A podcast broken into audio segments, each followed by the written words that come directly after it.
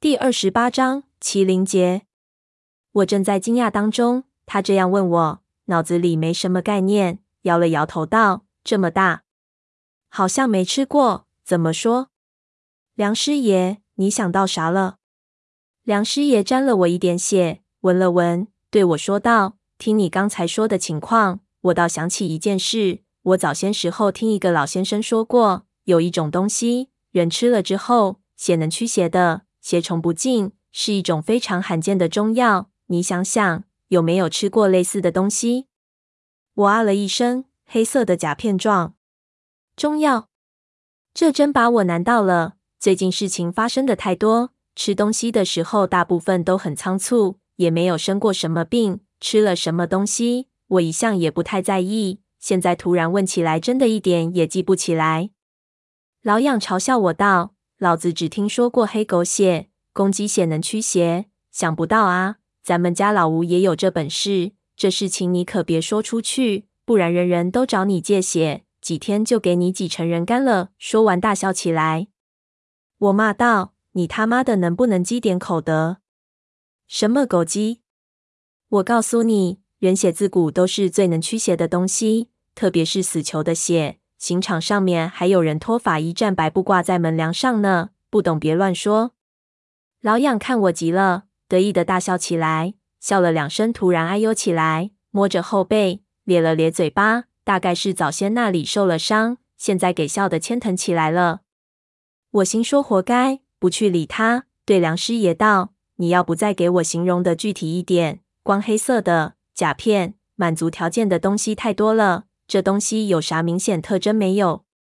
梁师爷想了想，不好意思道：“我自己没亲眼见过，只听过别人形容，时间也挺久了，特意去想，真想不起来。”我听了不由失望，叹了口气。梁师爷一笑，说道：“小哥，你也别太在意，这也不是什么坏事情。刚才要不是你，我们就完蛋了。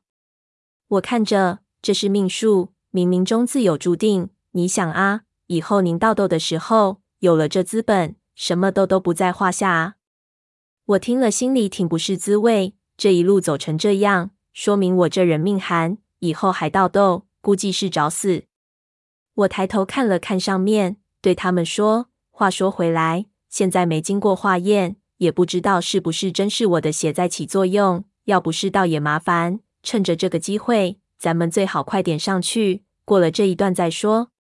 梁师爷本想再休息，可看到潜伏在四周蠢蠢欲动的蛊虫，还是同意了我的想法。我们再次动身爬了几步，老痒突然抓住我的手，让我停下来，哑声道：“等等一下。”我回头一看，发现他脸色惨白，一头冷汗，表情大大的不妥当，心里咯噔了一下，问他怎么回事。老痒一手抓着岩石。一手摸着后背，呲着牙道：“我也不知道怎么回事，刚才一笑，背上就疼得要命，可能是刚才绳子断的时候给撞得有点伤筋了。你给我看看，怎么疼得这么厉害，力气都用不上。刚才绳子断裂之后的那一下撞击着实不轻，我早就感觉到浑身疼痛。不过刚才情况危急，没时间考虑这些。现在气氛一缓和下来，这些伤口就开始发作。”老痒在绳子的最下端撞得比我们厉害得多，该不会是什么地方骨折了？我让他别动，撩开他的衣服，只见后背第三条肋骨的地方一片淤青，竟然有一点凹陷。我顺手按了一下，他突然就像杀猪一样的叫了起来，背一弓，几乎没把我撞下去。我心说不好，这伤看样子不简单，碰一下就疼成这样，难道真的骨折了？老痒脸都扭了起来，艰难地回过头问我怎么样。我皱着眉头，也不知道怎么对他说才好，只好说道：“光这样看也看不出来，不过你疼成这样，我们不能爬了，搞不好骨头已经断了。再做剧烈运动可不是开玩笑的，要找个平坦的地方仔细检查一下。”老痒一心想早点上去，此时已经挣扎着起来，咬着牙说：“仔细检查就免了。”咱们的火把和手电都没办法坚持太长时间，不能停在这个地方，到了上面再说吧。梁师爷看了看他的背后，摇了摇头说道：“不，养哥，小吴哥说的对，你这背上都变形了，一定得看看，要是真骨折了，得马上处理才行，不然骨头很容易刺进胸腔里去，那时候就完蛋了。这方面我还懂点，咱们现在也离顶上不远了，没什么不好耽搁的。老痒还想和他抢两句，可能实在太疼了，话到嘴边变成了呻吟。我看到边上那些矮小的岩洞，里面似乎比较平坦，给梁师爷打了个脸色。两个人不由分说，将其架起来，扶进边上一个相对最好的岩洞里。我拿回火把，插在洞口，防止蛊虫进来。这个洞大概有七八米深，一米高不到，因为常年照不到阳光。空气又非常潮湿，岩壁上有一层给霉菌腐蚀的斑点，似乎有一些人类活动过的迹象，不过并不明显。进到五六米的地方，就可以看到洞穴的底部是一块粗糙的岩面，其他再无东西。我查看了一下，看没有什么危险，才把枪收起来。梁师爷用拍子撩做了一个固定器，用绳子绑在老痒的背上。老杨脸色稍微缓和了一点。我心说，这做师爷的就是不一样，什么都会。看来，要是下次盗洞，咱们也要找个这样的人才。梁师爷弄妥之后，我问他情况怎么样，他压低声音对我说道：“骨头应该没断，不过肯定开裂了。我给他暂时固定了一下，应该不会那么疼了。不过，小吴哥，你最好劝劝你这位朋友，他这样子绝对不能再往上爬了。”我看了梁师爷一眼。知道他是话中有话，意思大概是劝我下去。一路上他暗示我也不是一次两次了。话说回来，这样的冒险对于他来说真的非常的勉强。我看得出他早就萌生了退意，可惜碍于老痒的坚持，没办法提出来。现在给他找到一个借口，自然会借题发挥。不过这样一来，关于老痒的伤势，我就不知道该不该信他的话了。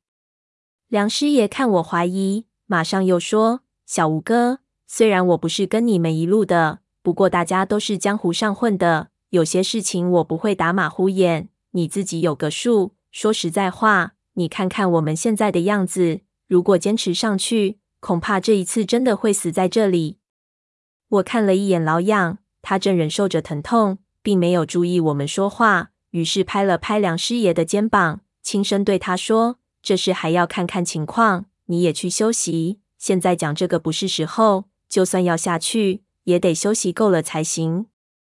梁师爷嘟囔了一声，靠到一边，揉起自己的大腿，不吱声了。我检查了一下剩下的东西，也坐下来，揉了揉太阳穴，开始考虑梁师爷说的话。本来我对李琵琶所说的事没有多少兴趣，早先要我放弃，我不会有什么意见。但是现在既然已经千辛万苦爬到这里，到这个时候才放弃，心里倒也有点不舍，有点临阵退缩的感觉。但是我心里知道，梁师爷说的话是有道理的。现在我们一个人骨折，一个人身体状况非常不稳定，而我自己也到了体力的极限，如果还要莽撞的爬上去，实在是不明智的行为。不过这样一来，老痒那一关就很难过，毕竟我和他才是一路的。现在联合外人来对付他，这朋友可能就做不下去了。而且梁师爷这人看上去挺窝囊的，可是到底是老江湖，这说不定就是他分化我们的一招。要是顺着他的思路走，可能会进到他的圈套里。这真是个两难的决定。想来想去，想不出个所以然，干脆不想了，走一步是一步。我转头去看他们时，梁师爷已经睡着了，他累得够呛。现在呼噜都打了起来，老杨也眯了过去，不过睡得不深，大概是背上伤口的问题。这个小洞虽然潮湿阴冷，但是比起吊在外面要舒适很多。我一看他们睡得这么香，无尽的倦意袭来，虽然心里逼着自己不能睡，但是还是不知不觉的睡了过去。这一觉睡得极其香甜，醒来的时候浑身酥软，一种舒适的刺痛传遍全身。这时候火把已经非常微弱，显然我睡了比较久的时间。探出头去一看，外面的蛊虫已经不见了，只有零星几只还趴在那里。我松了口气，打起手电向上照了照，从这里看上去，我们离桐树的顶部大概只有三到四个小时的路程，上面的东西几乎说是垂手可得。现在下去真的有点可惜。老痒还没有醒过来，不过神态安详，似乎好了很多。我转头去看梁师爷，想叫醒他，商量下一步怎么办。一看，却发现刚才他躺着的那个地方空了，他并不在那里。嗯，我下意识地愣了一下。用手电往山洞深处一照，也不见他的踪影，心说人哪里去了？这个时候，我忽然看到原本给老痒固定伤口的拍子撩没了，马上起了一身冷汗，一股不祥的预感袭来。一摸自己的腰间，果然我的手枪也没了。王八蛋！我大骂一声，真是没想到，看上去这么没种的一个人，竟然会在我睡觉的时候偷走我的枪，偷跑掉。可是。为什么他不把手电也一起拿走？没有照明工具，他怎么行动啊？我这时候急火攻心，也没有仔细考虑，抄起火把就想出去追他。这家伙脚程慢，如果走了不久，绝对追得上。刚一踩出洞穴，我还没来得及分辨他是向上去了还是向下去了，眼前就突然一晃，一团黑影子从上面荡了下来，一脚踢在我的胸口。我只觉得一股气上来。结实的倒摔回了洞里。倒地之后，我咬牙想站起来，可是下巴又给打了一下。这一下打得非常的狠，我几乎给打晕过去。迷糊间，看到一个叼着香烟的胖子正猫进洞里，手里拿着一杆短步枪。梁师爷一脸铁青的跟在他的后面。我只看了一眼，就认出那胖子就是两个广东老板中的一个，姓王的那个。他拿枪对着我，让我靠边去。转头对梁师爷道：“老梁，边哪个后生吃过麒麟节吗？”